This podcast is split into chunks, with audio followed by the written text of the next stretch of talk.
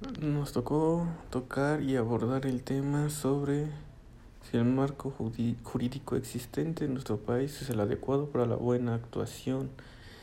de los policías que son en situaciones diversas.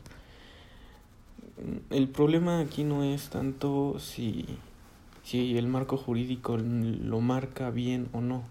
que es un punto muy importante, pero aquí la cuestión es que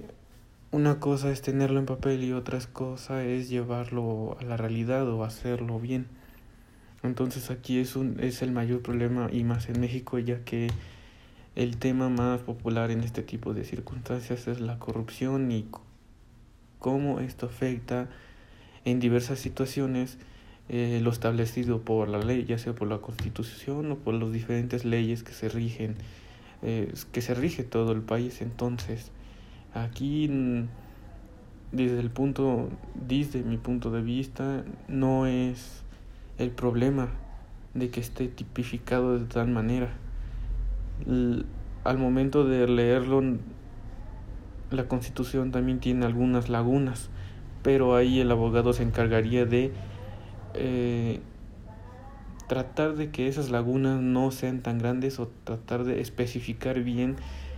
en esa laguna lo que se quiere dar a, entender